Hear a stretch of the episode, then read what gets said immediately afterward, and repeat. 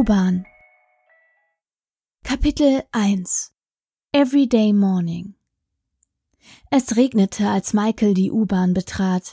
Eigentlich nichts Besonderes in London, aber am heutigen Morgen kam ihm der Regen sonderbar beklemmend vor und ein merkwürdiges Gefühl überkam ihn, als er seinen Regenschirm zusammenklappte, auf seine Armbanduhr sah und in den Eingangsbereich der U-Bahn ging. Er kaufte sein Ticket, setzte sich hin und wartete.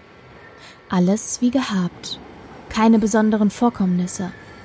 Die U-Bahn kam an, pünktlich auf die Minute, und Michael stieg ein.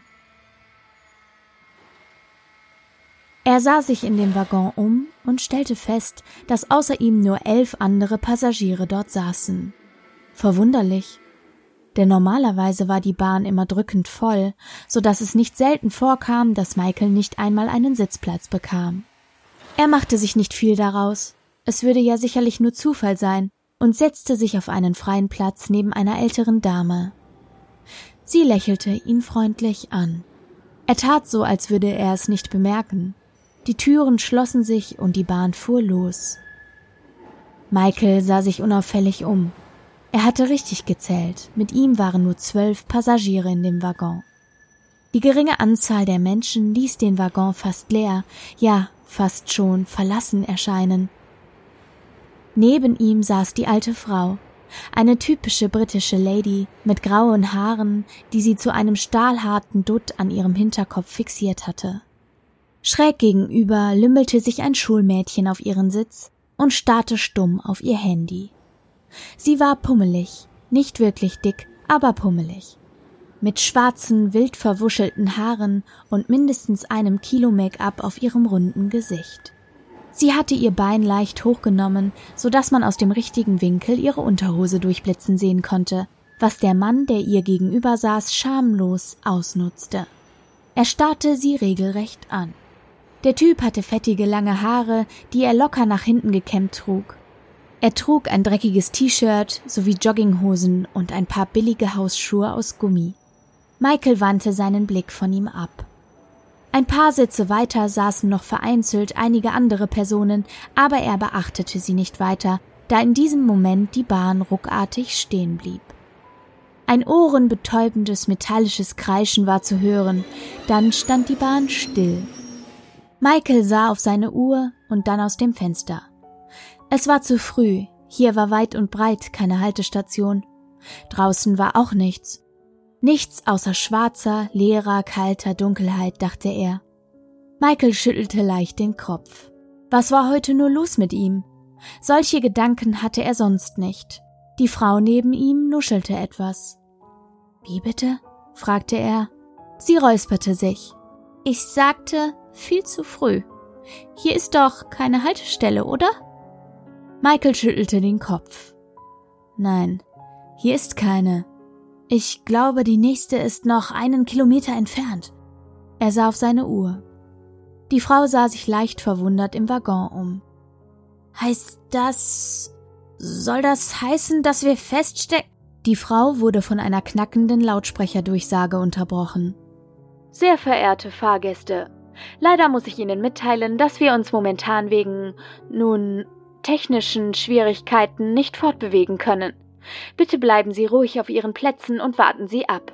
Ich bin sicher. Die blecherne Stimme zögerte. Ich bin sicher, dass wir bald weiterfahren können. Der Lautsprecher knackte wieder und verstummte. Das Mädchen stand auf und sah zum Lautsprecher. Was? Wir stecken fest? Echt jetzt? sagte sie mehr zu sich selbst als zu den anderen Passagieren. Michael nickte. Ja, sieht so aus. Das Mädchen ließ sich wieder auf ihren Sitz plumpsen. Fuck. Naja, immerhin keine Schule, murmelte sie und sah auf ihr Handy.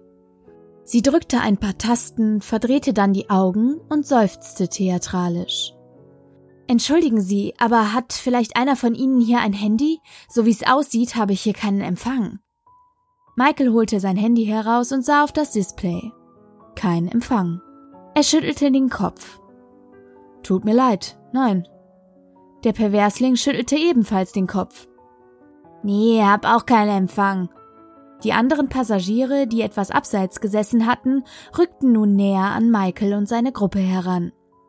Ein übergewichtiges Ehepaar, eine gut aussehende Frau, ein muskulöser Typ mit Glatze, ein offensichtlich transsexueller Schwarzer mit pinkem Minirock, ein blonder Typ, der locker ein Model hätte sein können, ein Jugendlicher im Trenchcoat und eine Frau mit Sonnenbrille und teurem Pelzmantel.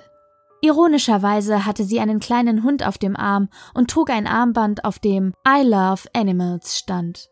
Wie sich herausstellen sollte, hatte keiner von ihnen Empfang, geschweige denn ein funktionierendes Handy. Kapitel 2 No Way Out Tja, uns bleibt wohl nicht viel anderes übrig, als zu warten, bis die Bahn weiterfährt. Die Frau lächelte. Ihre Haut hatte eine hübsche bräunliche Farbe, kein künstliches Braun wie aus dem Solarium, sondern einen Braunton, den man nur durch intensive Sonnenbestrahlung im Urlaub erlangte. Michael überlegte. Wann war er das letzte Mal im Urlaub? Vor vier, fünf Jahren? Er erinnerte sich nicht mehr. Ach du liebe Güte, das gibt es doch wirklich nicht. Ich werde mich sofort, nachdem das hier vorbei ist, bei der Bahn beschweren. Die Stimme der Tierliebhaberin im Pelzmantel hatte einen unangenehmen, kreischenden Ton, der Michael an das Geräusch eines Zahnarztbohrers erinnerte.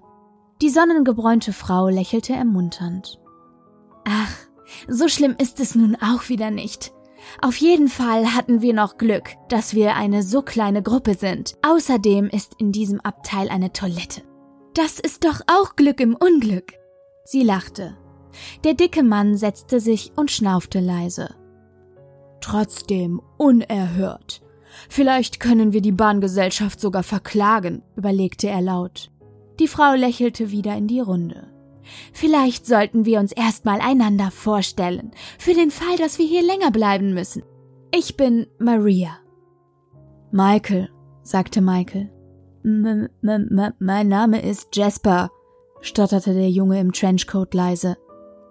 Patricia, sehr erfreut, tönte eine tiefe Stimme. Es war der Transvestit. Der Spanner zog eine Augenbraue hoch. Patricia? Sicher? Er grinste, wobei er einige Zahnstummel und ein gelbes, ungepflegtes Gebiss entblößte. Nicht eher Patrick? fragte er höhnisch. Patricia räusperte sich und überhörte gekonnt seine Bemerkung. Das Ehepaar stellte sich mit Miriam und Paul Miller vor das blasse Mädchen mit Belladonna Nightrose, worauf sie irritierte Blicke erntete. Der Blonde entpuppte sich tatsächlich als schwedisches Nacktmodell mit dem Namen Sven Larsson. Die Tierliebhaberin sagte einfach nur Lady de Baker. Die alte Dame Elizabeth Tenner. Der Spanner war nach eigenen Angaben Grieche und hieß Lekmichos am Archios. Er setzte sich soweit es ging weg von der Gruppe. Der muskelbepackte Glatzkopf war anscheinend taubstumm. Er schrieb auf ein Blatt Papier Stan Stewart. Als Maria fragte, ob er Lippen lesen könnte, nickte er nur. Es kamen rege Gespräche in Gang, eigentlich nur Smalltalk. Nach zwei Stunden stand die Bahn immer noch. Kleine Grüppchen bildeten sich. Der schüchterne Jasper setzte sich neben Belladonna, die verzweifelt ein Gespräch aufzubauen versuchte.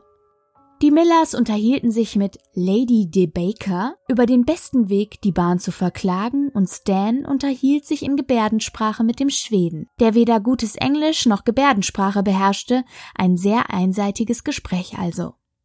Patricia setzte sich mit Maria neben Michael. Herrgott, Kinder, ich ersticke hier drin förmlich, seufzte Patricia gespielt theatralisch, legte affektiert eine Hand auf die Brust und fächerte sich mit der anderen Luft zu. Kann bitte jemand das Fenster aufmachen? Maria kicherte. Patty, das geht doch nicht in der U-Bahn. Patricia seufzte erneut. Kinder, Kinder, das kann was werden. Michael musste lächeln. Er sah sich wieder im Waggon um. Sag mal, Maria, jeder war mit ihr per Du. Sie ließ es nicht zu, gesiezt zu werden. Wo ist eigentlich Mrs. Tanner? Maria sah sich um und runzelte die Stirn. Komisch. Jetzt, wo du es sagst? Sie wollte aufs Klo gehen, aber das ist schon über eine halbe Stunde her. Sie stand auf und klopfte an die Tür der Toilette. Elizabeth? Elizabeth, sind Sie da drin? Keine Antwort. Maria klopfte stärker. Elizabeth? Nichts. Nur Stille. Alle waren auf einmal ruhig. O ob, ob ihr etwas passiert ist? fragte Jasper. Maria blieb ruhig und starrte die Tür an. Wir, äh, wir sollten vielleicht die Tür mit Gewalt öffnen.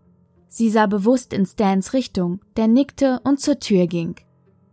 Maria trat einen Schritt zur Seite und Stan stieß mit einem heftigen Tritt das Schloss der dünnen Plastiktür auf. In der Toilette war es dunkel. Maria steckte langsam ihren Kopf durch die Tür. Das, das gibt's doch nicht! Sie sah wieder zu der Gruppe. Alle waren still. Da drin ist niemand. Kapitel 3 Turn-Around Nightmare Niemand? Was soll das heißen? Alle redeten aufgeregt durcheinander. Vielleicht ist sie aus dem Abteil gegangen, mutmaßte Patricia. Bella schüttelte den Kopf. Kann nicht sein. Die Türen lassen sich nicht öffnen. Das haben Jasper und ich ausprobiert. Maria runzelte die Stirn. Aber wo ist sie dann? Sie kann doch nicht einfach so verschwinden. Lady de Baker trippelte aufgeregt zur Toilette, wo ihr Hund stand und etwas vom Boden aufleckte. Pupsi, was machst du denn da? Mami hat dir doch verboten, dreckige Sachen vom Boden zu essen. Sie hob ihn hoch und wischte seine Schnauze mit einem Stofftaschentuch ab. Es färbte sich rot. Aber das ist ja, alle starrten auf das Taschentuch, dann auf Lady de Bakers Füße. Sie stand in einer kleinen roten Pfütze. Sie ließ das Taschentuch fallen und stolperte einen Schritt vorwärts. Ein Schrei zerriss die Stille. Maria stürmte zur Toilette und riss die Tür ganz auf. Sie benutzte ihr Handy als Taschenlampe und leuchtete den Raum aus. Oh mein Gott! Michael und die anderen schauten ihr über die Schulter. Auf dem Boden war eine kleine Pfütze Blut zu sehen. Das war nicht das Abscheuliche in der Toilette, sondern die Toilette an sich. An der Brille klebten Blut, Haare, Hautfetzen, Knochensplitter und kleine Fleischfetzen. Maria schloss die Tür, bevor noch mehr es sahen. Oh mein Gott, murmelte sie erneut und sank auf den Boden. Was zum Teufel? Was ist das? Sie starrte in die Runde. Alle Gesichter waren blass, keiner redete. Jasper saß apathisch in einer Ecke und umarmte seine Knie. Irgendjemand hatte sich übergeben. Und in dem Moment knackte der Lautsprecher. Zu Michaels Verwunderung ertönte allerdings keine blecherne Durchsage, sondern nur eine merkwürdige Geräuschkulisse. Es klang nach Atmen, gemischt mit einem periodisch plätschernden Geräusch. Das Atmen war eigentlich nur ein weit entferntes leises Röcheln. Das rhythmische Geräusch ging weiter.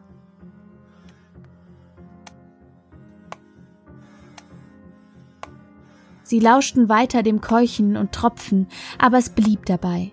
Röcheln und Tropfen. Soll das ein Scherz sein? fragte der Spanner. Wenn ja, dann ist es nicht lustig. Patricia lauschte stumm weiter. Oh mein Gott. Das hört sich an, als würde jemand verbluten. Michael hörte genauer hin. Jetzt, wo sie es sagte, ja, die Geräusche passten wirklich dazu. Das leise Röcheln, das immer leiser wurde. Das rhythmische Geräusch von Blut, das auf den Boden tropft. Das alles hörte sich an, als wäre jemandem die Kehle aufgeschnitten worden. Auf einmal rüttelte Maria an der Tür des Abteils, die weiter nach vorne führte. Egal, was da passiert, es hört sich nicht gut an, wir müssen dahin und helfen. Michael hielt sie behutsam am Arm fest. Maria, ich glaube nicht, dass das etwas bringt. Die Tür lässt sich nicht öffnen. Außerdem sind wir drei Waggons vom Zugführerabteil entfernt. Bestimmt wird ihm gleich jemand anderes helfen. Michael hielt inne. Jemand anderes? Der Gedanke sprang in seinem Kopf wild umher. Gab es überhaupt jemand anderen? Er starrte angestrengt durch die kleine Scheibe der Waggontür. Aber auf der anderen Seite war niemand. Er klopfte und hämmerte gegen die Tür. Vielleicht waren sie ja nur außerhalb seines Blickfeldes, aber da war niemand. Er ging einen Schritt von der Tür zurück. Das war bestimmt nur ein Zufall. Das musste einfach ein Zufall sein. Er ging zu der anderen Tür, sperrte hindurch und klopfte. Wieder nichts. Er trat wütend gegen die Wand. Verdammt, das kann doch nicht sein. Er beruhigte sich langsam. Wie war das möglich? An jedem anderen Tag wäre die U-Bahn überfüllt gewesen. Aber jetzt? Es konnte unmöglich sein, dass nur zwölf Leute die U-Bahn in London benutzten. War das vielleicht alles nur ein Zufall? Er setzte sich wieder hin und vergrub sein Gesicht in den Händen. Verdammt, was soll das hier?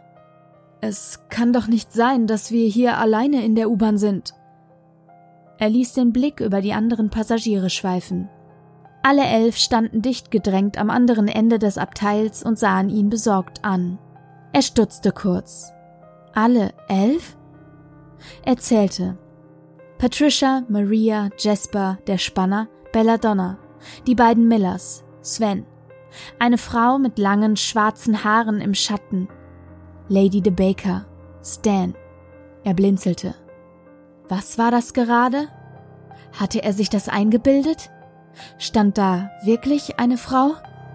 Er schüttelte den Kopf. Wir müssen hier raus. Wir sitzen hier schon seit sieben Stunden. Das kann so nicht weitergehen. Maria stand langsam auf und nickte. Sie zitterte. Ja, Michael hat recht. Wenn das so weitergeht, Sie vollendete ihren Satz nicht. Aber es könnte doch jeden Moment Hilfe kommen, erwiderte Lady de Baker. Wir sollten abwarten. Kapitel 4 To stay or not to go Fester! rief Maria. Michael drückte mit voller Kraft gegen die Fensterscheibe. Er rutschte ab und sah auf seine Uhr. Eine Dreiviertelstunde war vergangen, ohne Erfolg. Die Fensterscheibe gab einfach nicht nach. Michael setzte sich erschöpft hin. Er hatte Durst. Er schwitzte. Die Luft wurde immer stickiger. Maria keuchte und reichte ihm eine Flasche Wasser. Hier. Er nahm die Flasche dankend an und trank einige große Schlucke. Er seufzte erneut. Wie kann das sein? Die Fenster sollten nicht so stabil sein. Maria zuckte die Schultern. Vielleicht eine Spezialanfertigung? Michael schüttelte den Kopf. Mittlerweile unterhielten sich die meisten leise. Acht Stunden. Acht Stunden saßen sie hier fest. Jasper saß immer noch in der Ecke, sein Gesicht in den Händen vergraben. Patricia berührte ihn an der Schulter, worauf er zusammenzuckte und hochsah. Hey, alles in Ordnung? fragte Patty besorgt. Mit verheulten Augen sah er sie an. N nein. Ich. Was ist mit der alten Frau passiert? Sie ist tot, oder? Und das kann uns auch passieren, oder? Patricia wirkte sprachlos. Jungchen, was denkst du denn? Sowas darfst du nicht denken. Wir kommen hier alle lebend raus, klar? Jasper schniefte. Er wischte sich das Gesicht mit dem Ärmel ab und nickte halbherzig. Da hörten sie es. ein leises Klacken. Michael schaute sich um. War da jemand? Es klang, als würde jemand an die Scheibe klopfen.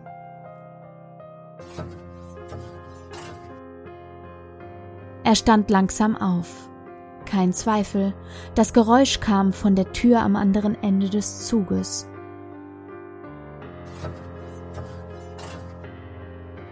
Er ging auf die Tür zu.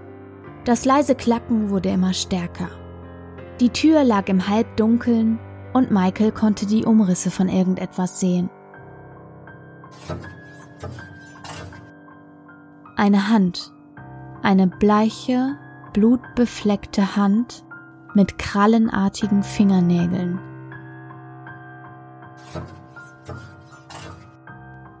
Michael schrie und stolperte zurück. Panisch sah er sich um. Maria hielt ihn fest. Michael? Michael! Sie schüttelte an seinen Schultern. Michael, was ist los? Langsam beruhigte er sich. Die, die Hand am Fenster. Er sah zum Fenster. Dort war nichts. nur die kalte Dunkelheit.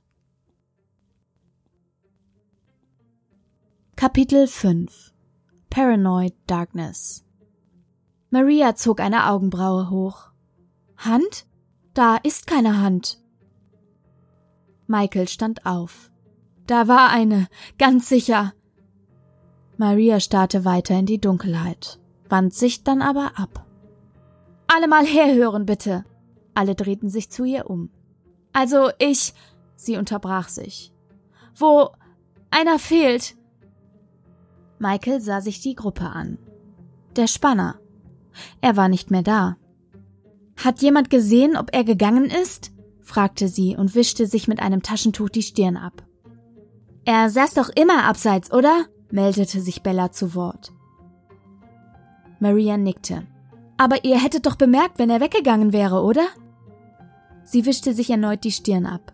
Sie sah nach oben. Genau in diesem Moment tropfte ihr ein Tropfen Blut auf die Stirn.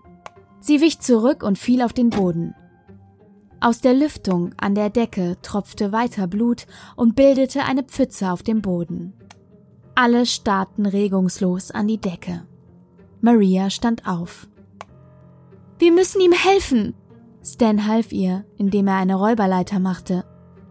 Maria stieg auf seine Hände und fummelte an der Lüftung herum, bis sie sich löste und scheppernd auf den Boden fiel. Mit der Abdeckung fiel auch der Kopf des Spanners auf den Boden und rollte vor Michaels Füße. Er schlug die Hand vor den Mund und würgte. Was zum? Oh mein Gott! Panik brach aus. Maria zog ein weiteres Taschentuch aus der Tasche und hob den Kopf auf. Panisch sah sie sich um. Wohin sollte der Kopf? Sie entdeckte eine kleine Abdeckung hinter den Sitzen, in der die Putzfrauen ihre Arbeitsutensilien verstauten. Sie räumte den Hohlraum aus und ließ den Kopf hineinfallen. Angeekelt schloss sie die Abdeckung wieder und ließ sich auf den Boden sinken. Okay, ab jetzt bleibt keiner mehr alleine, ist das klar? Selbst wenn ihr auf die Toilette gehen wollt, bleibt ihr zu zweit. Alle nickten. Maria hatte eine ganz besondere Art, Leute zu überzeugen. Die Zweiergrüppchen sahen wie folgt aus. Jasper und Bella, wie sich im Übrigen herausgestellt hatte, war ihr richtiger Name Sarah Clover, die beiden Millers, Stan und Sven, Maria und Michael und Lady de Baker mit Patricia. Alle beruhigten sich etwas. Stan setzte sich wieder. Neun Stunden. Neun Stunden saßen sie in dieser Hölle fest. Und es gab keinen Ausweg. Michael vergrub das Gesicht in den Händen. Würde jemals jemand kommen, um sie zu retten? Er hob den Kopf. War da nicht ein Geräusch? Ohne Zweifel wieder ein leises Klacken, das diesmal allerdings metallisch klang. Er sah an die Decke. Das Geräusch verstummte. Michael stand auf. Pause. Pause. So ging es weiter. Maria war neben ihn getreten und sie lauschten angestrengt in die Dunkelheit. So ging es weiter, immer fünfmal dieses Klacken und dann kurz Ruhe. Maria ging zur Abdeckung und sah in die Finsternis. Was ist das? fragte Sarah flüsternd. Maria legte den Zeigefinger auf die Lippen. Das Geräusch kam mit jedem Mal näher und es wurde schneller.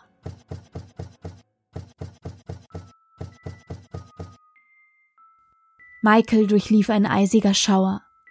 Er musste an die Hand denken, welches Geräusch sie erzeugte, als sie mit ihren langen, unmenschlichen Krallen gegen die Scheibe der Tür klopfte.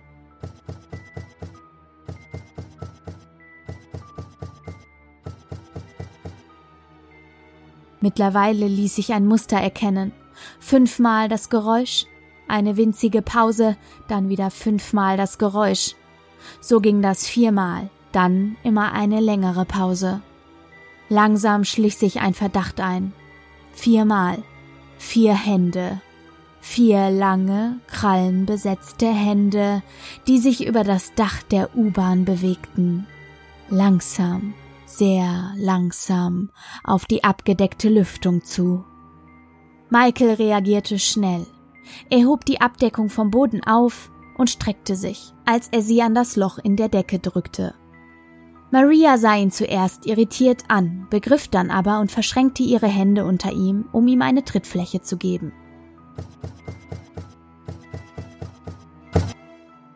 Ein heftiger Schlag gegen das Gitter ließ Michael erzittern.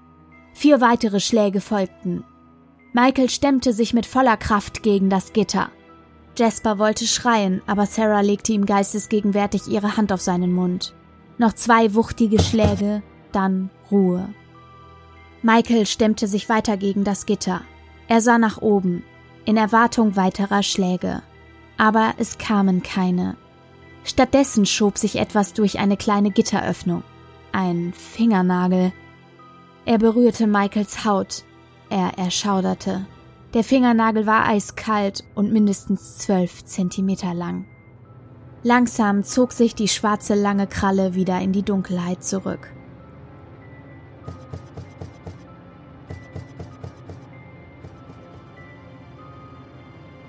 Als das Geräusch in der Ferne verschwand, atmete er erleichtert auf. Alle starrten an die Decke. Was? Was? stotterte Sarah. Was war das? Keiner rührte sich. Langsam nahm Michael einen Eimer und einen Besen, die auf dem Boden lagen. Er stemmte die Abdeckung mit dem unteren Ende des Besens wieder an die Decke und stellte den Eimer darunter. Hoffen wir, dass das hält, murmelte er. Aber was zum Teufel war das? Das war kein Mensch, warf Patty in den Raum. Vielleicht war es ja eine Art Tier? Natürlich, ein besonderes Exemplar des U-Bahn-Wolfes oder was, erwiderte Sarah sarkastisch. Sie stand auf und ging auf die Mitte des Waggons zu. Ich sage euch, was das war. Das war kein Mensch, aber sicher auch kein Tier. Äh, äh, aber wa, was soll es denn dann gewesen sein? fragte der sichtlich verstörte Jasper. Sie zog ihr Handy aus der Tasche und zeigte ihnen eine verschwommene Aufnahme von irgendetwas. Ein Ghoul. Kapitel 6 Demon Party Ghoul? Diese Zombies aus den Horrorfilmen? fragte Patty. Sarah nickte. Ja, beziehungsweise nein.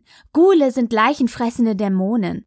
Es gibt Erzählungen, dass sie unter Tage leben und sich von Ratten ernähren. Einige urbane Legenden gehen auch davon aus, dass sie sich in die Tunnelsysteme von großen Städten zurückgezogen haben. Urbane Legenden? Das klingt nicht sehr glaubhaft. Ghule, das sind doch bloß Märchen, um Kindern Angst einzujagen, erwiderte Paul. Jasper zögerte kurz, bevor er mit seiner leisen Stimme sagte, äh, es ist nicht so unwahrscheinlich, oder? London ist eine sehr alte Stadt. D das Tunnelsystem der U-Bahn ist mit der Kanalisation, Kellern, stillgelegten Minenschächten und noch viele mehr verbunden.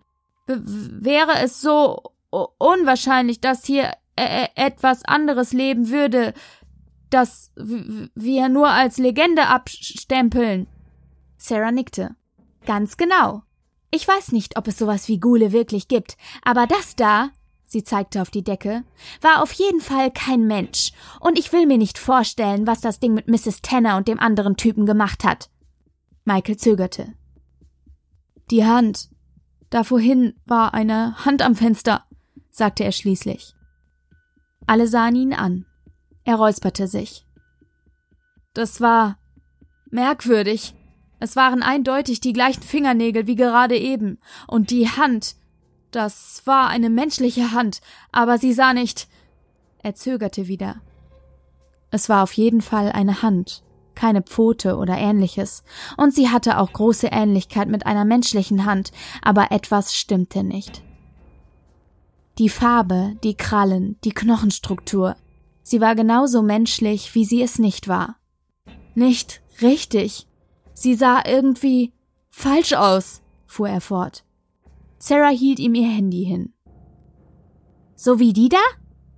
Erst jetzt sah Michael sich das Bild genauer an. Es war großteils grau, aber wenn man lange genug hinsah, konnte man Einzelheiten erkennen. Da war ein schwarzer Schemen, der in gebückter Haltung am Eingang irgendeines Tunnels im Wald hockte.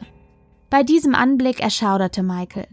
Das Lebewesen, nein, die Kreatur auf dem Bild, von ihr ging etwas Unheimliches, Bedrohliches aus. In den Augen reflektierte sich Licht, aber anders als bei einem normalen Menschen reflektierten sie nicht hell, sondern tiefschwarz. Am verstörendsten aber waren die Hände. Es war die gleiche Art Klauen, die an die Tür geklopft hatten, die gleichen langgliedrigen Finger mit den raubtierartigen Krallen. Michael musste schlucken. Ja, genau wie die da. Sarah packte das Handy wieder weg. Sag ich doch, Gule, Jasper hob langsam den Kopf. G -G Gole? Also Wesen, die Menschen fressen?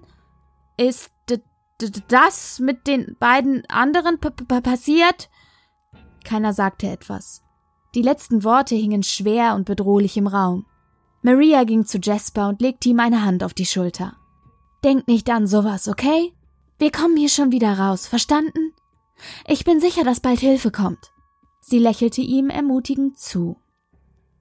Lady de Baker meldete sich zu Wort. Aber ist es nicht schon etwas zu lange? Zehn Stunden sitzen wir hier fest, wenn ich mich nicht irre. Michael nickte. Sind wir. sind wir eingeschlossen? Diese drei Worte von Patricia trafen Michael wie ein Donnerschlag. Natürlich. Sie waren eingeschlossen. Deshalb kam keine Hilfe. Ihr Lieben, ich weiß, das ist jetzt wieder ein bisschen unbefriedigend, weil man nicht weiß, wie die Geschichte ausgeht. Diese Geschichte habe ich aus dem Creepypasta Fandom Wiki und der Autor hat diese Geschichte Anfang 2018 veröffentlicht und hat darunter geschrieben, Teil 2 kommt bald. Das ist allerdings jetzt über zwei Jahre her. Deshalb habe ich die Befürchtung, dass der zweite Teil nicht kommt. Ich hoffe, euch hat die Geschichte trotzdem gefallen, freue mich über euer Feedback, bewertet gerne meinen Podcast auf Apple Podcasts und sonst wo auch immer ihr den Podcast hört und äh, ja, folgt mir auf Instagram sprecherin.pia.liest und dann hören wir bald wieder voneinander. Bis dann.